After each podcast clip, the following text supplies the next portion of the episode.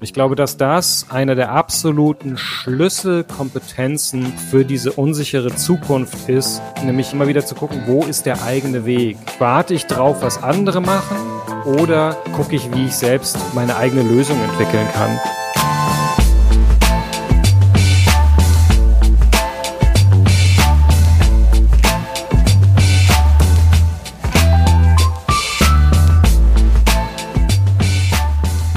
Herzlich willkommen zum Faktor A Podcast. Wir sprechen heute mit Johannes Kleske. Er ist Zukunftsforscher, wohnt in Berlin und wir sprechen über langfristige Auswirkungen der Corona-Krise auf die Arbeitswelt. Wir haben uns im Vorfeld auf das Du geeinigt. Deshalb herzlich willkommen, Johannes. Vielen Dank für die Einladung. Du bist Zukunftsforscher.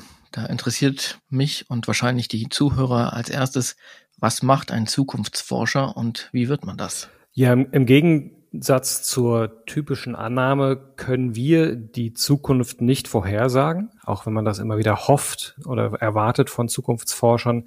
Wir machen auch keine Vorhersagen oder Prognosen, sondern als Zukunftsforscher beschäftigen wir uns mit den Vorstellungen von Zukunft, die es in Unternehmen, in der Gesellschaft, in der Industrie, in der Politik gibt.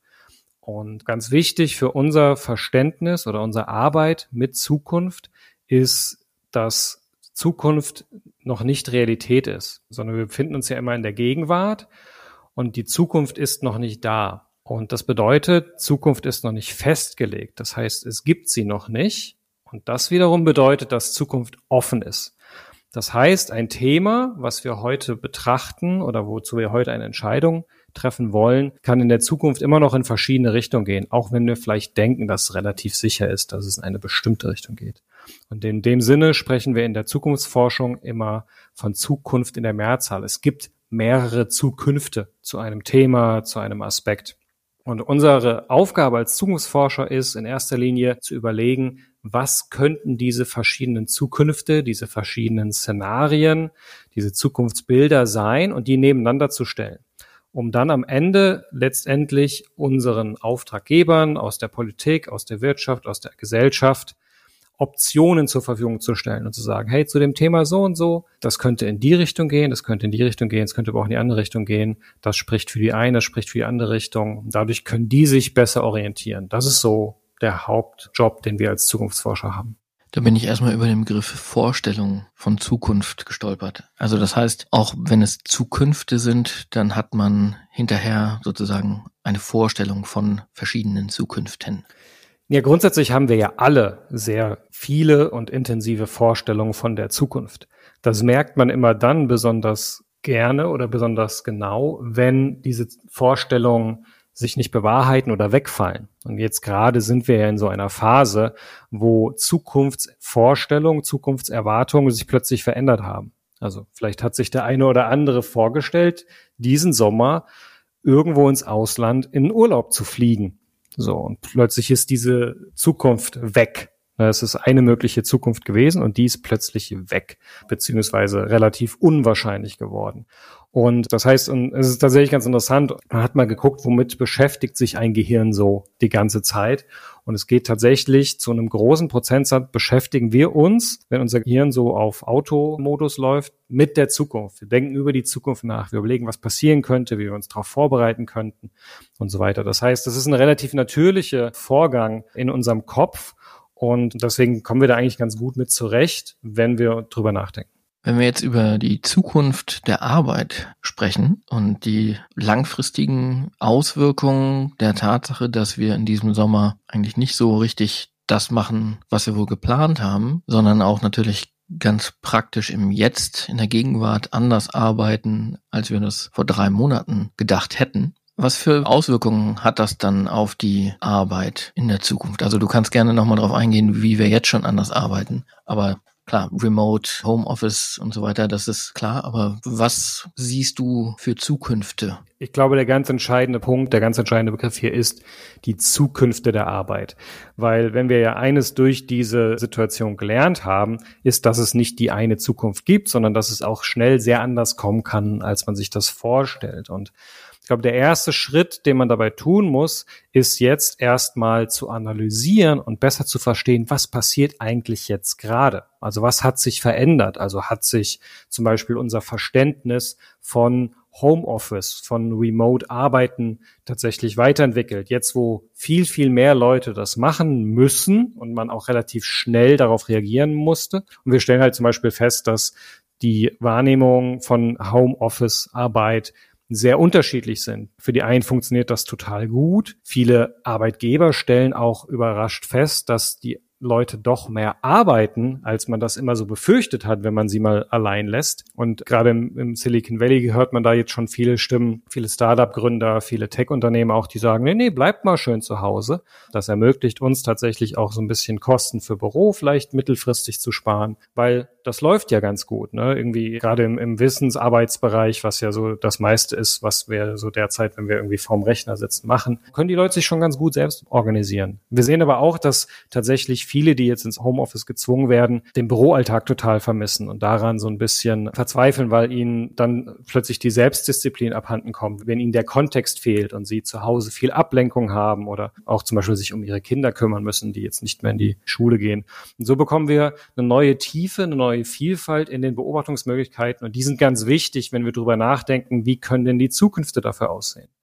Und auch da gilt es, dass wir als erstes mal überlegen müssen, was sind denn eigentlich die verschiedenen Zukünfte, wie sich die ganze Situation weiterentwickelt. Also was passiert, wenn es jetzt tatsächlich relativ schnell sich in Anführungszeichen wieder normalisiert. Wir bekommen keine zweite oder dritte Welle, sondern es eigentlich so noch so ein bisschen ausfadet und dann man vor allem versucht, schnell wieder aufzuholen. Das ist, wäre eine Richtung, in die es gehen kann. Eine ganz andere Richtung ist, wir bekommen eine starke zweite Welle oder wir bekommen, was ich sogar irgendwie auch für eine durchaus wahrscheinliche Möglichkeit halte, ist, dass es immer so ein bisschen weiter wabert. So, und es werden immer wieder mal Landkreise, irgendwie Regionen plötzlich wieder in den Lockdown gehen müssen, weil die Zahlen wieder explodiert sind und es wird eigentlich nie so richtig ein offizielles Ende der Krise geben, sondern immer wieder sich so weitertragen. Und das sind einfach nur mal drei Beispiele, in welche Richtung das gehen kann. Und je nachdem, welche Richtung die Entwicklung einschlägt, hat das natürlich extrem starke Auswirkungen auch dann darauf, wie die möglichen Zukünfte der Arbeit aussehen. Und das Entscheidende daran ist, nicht zu gucken, was halte ich für am wahrscheinlichsten und mich darauf vorzubereiten, sondern tatsächlich sich auf in dem Fall alle drei möglichen Zukünfte in einer gewissen Weise vorzubereiten, weil sonst laufen wir wieder in die Gefahr, in der wir vorher auch waren, dass wir uns auf eine Zukunft vorbereitet haben und dann kam eine andere und hat uns überrascht.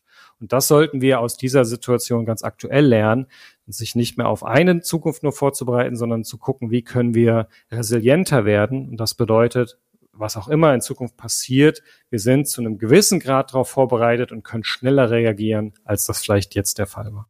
Das hört sich für mich sehr danach an, als wenn die Zukünfte oder die Zukunft, die dann eintritt, ja sehr unsicher ist. Wie können Arbeitgeber mit dieser Unsicherheit umgehen? Ich glaube, der erste Schritt ist, sich das einzugestehen, dass die Zukunft unsicher ist und nicht immer wieder zu versuchen, diese Unsicherheit entweder zu ignorieren oder sie durch falsche Prognosen ja so auszugleichen oder so zu tun, als sei die gar nicht da, sondern ich glaube, der erste Schritt ist anzuerkennen, dass wir in einer extrem unsicheren Zeit leben und dass man auch dementsprechend die eigenen Prozesse und Vorgehensweisen darauf anpassen muss. Also Dinge, die vor fünf, zehn Jahren funktioniert haben, weil es damals noch deutlich linearer ablief, deutlich sicherere Prozesse da waren, das funktioniert einfach nicht mehr. Und je früher man sich das eingesteht, umso mehr hat man die Möglichkeit, sich auch dessen vor, darauf vorzubereiten. Ich meine, es gibt ja aktuell immer nur diesen Running Joke. Wer hat für die digitale Transformation gesorgt? War es der CEO oder der CDO? Oder war es Corona? Also viele Unternehmen haben sich lange irgendwie schwer damit getan und nun wurden sie dazu gezwungen durch Homeoffice und durch diese verschiedenen anderen Dinge des flexiblen Arbeitens und so weiter. Und das sind aber genau die Unternehmen, die sich natürlich jetzt auch schwer tun, weil sie werden jetzt zu einer Situation gezwungen. Und die Frage ist immer, Warte ich, bis ich zur Situation gezwungen werde oder fange ich früher an zu überlegen, wie kann ich meine Prozesse umbauen, wie kann ich flexibler werden, wie kann ich schneller reagieren, brauche ich bessere Abstimmungsprozesse, brauche ich verschiedene, sag ich mal, irgendwie Ansätze in der Schublade. Wenn das eine kommt, bin ich darauf vorbereitet. Wenn das andere aber kommt, bin ich auch durchaus darauf vorbereitet, beziehungsweise weiß, wie ich mich dann schnell anpassen kann, welche Ressourcen und Materialien ich dann brauche. Ich glaube, das ist so der, der erste Schritt, sich auf eine unsichere Zukunft und beziehungsweise inzwischen auch Gegenwart vorzubereiten oder mit ihr zu arbeiten. Diese drei möglichen Szenarien, die du gerade aufgezeigt hast, sind ja schon je nach Branche unterschiedlich realisierbar. Oder andersrum, nicht alle Unternehmen haben die gleichen Möglichkeiten, mit diesen Situationen umzugehen. Also man könnte quasi von Ungleichheit sprechen. Was siehst du da in der Zukunft für Folgen? Also gibt es dann nicht nur eine Schere bei der Verteilung des Reichtums, sondern auch eine deutliche Schere vielleicht die den Chancen von Unternehmen in diesen Szenarien zu bestehen aufgrund einfach des Businesses, in dem sie sich befinden? Die Frage ist, wie neu das tatsächlich ist. Also wir haben ja immer wieder oder eigentlich konstant Phasen oder Situationen, wo sich Dinge verändern und wo sie für die einen war das sehr hilfreich. Jetzt gerade haben wir auch wieder so eine Phase, ne, wo bestimmte Unternehmen in der Situation sehr erfolgreich sein können, beziehungsweise genau das Richtige haben, was gerade alle brauchen. Und andere tun sich extrem schwer oder sind quasi gerade komplett auf Pause geschaltet. Das lässt sich schwierig antizipieren und das ändert sich auch immer wieder.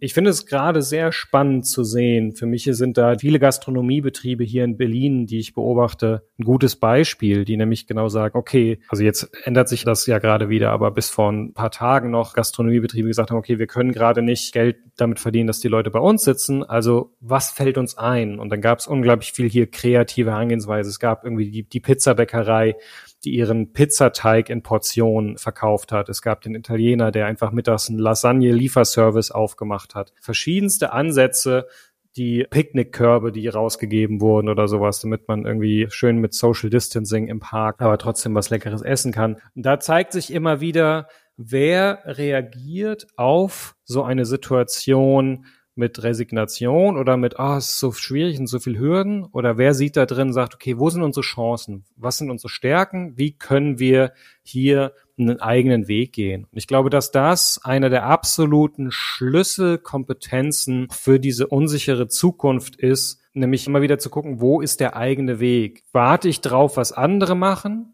Oder gucke ich, wie ich selbst meine eigene Lösung entwickeln kann? Weil darauf warten, was andere machen, um denen dann zu folgen, wird halt in einer extrem schnelllebigen Welt immer, immer schwieriger und wird irgendwann nicht mehr funktionieren.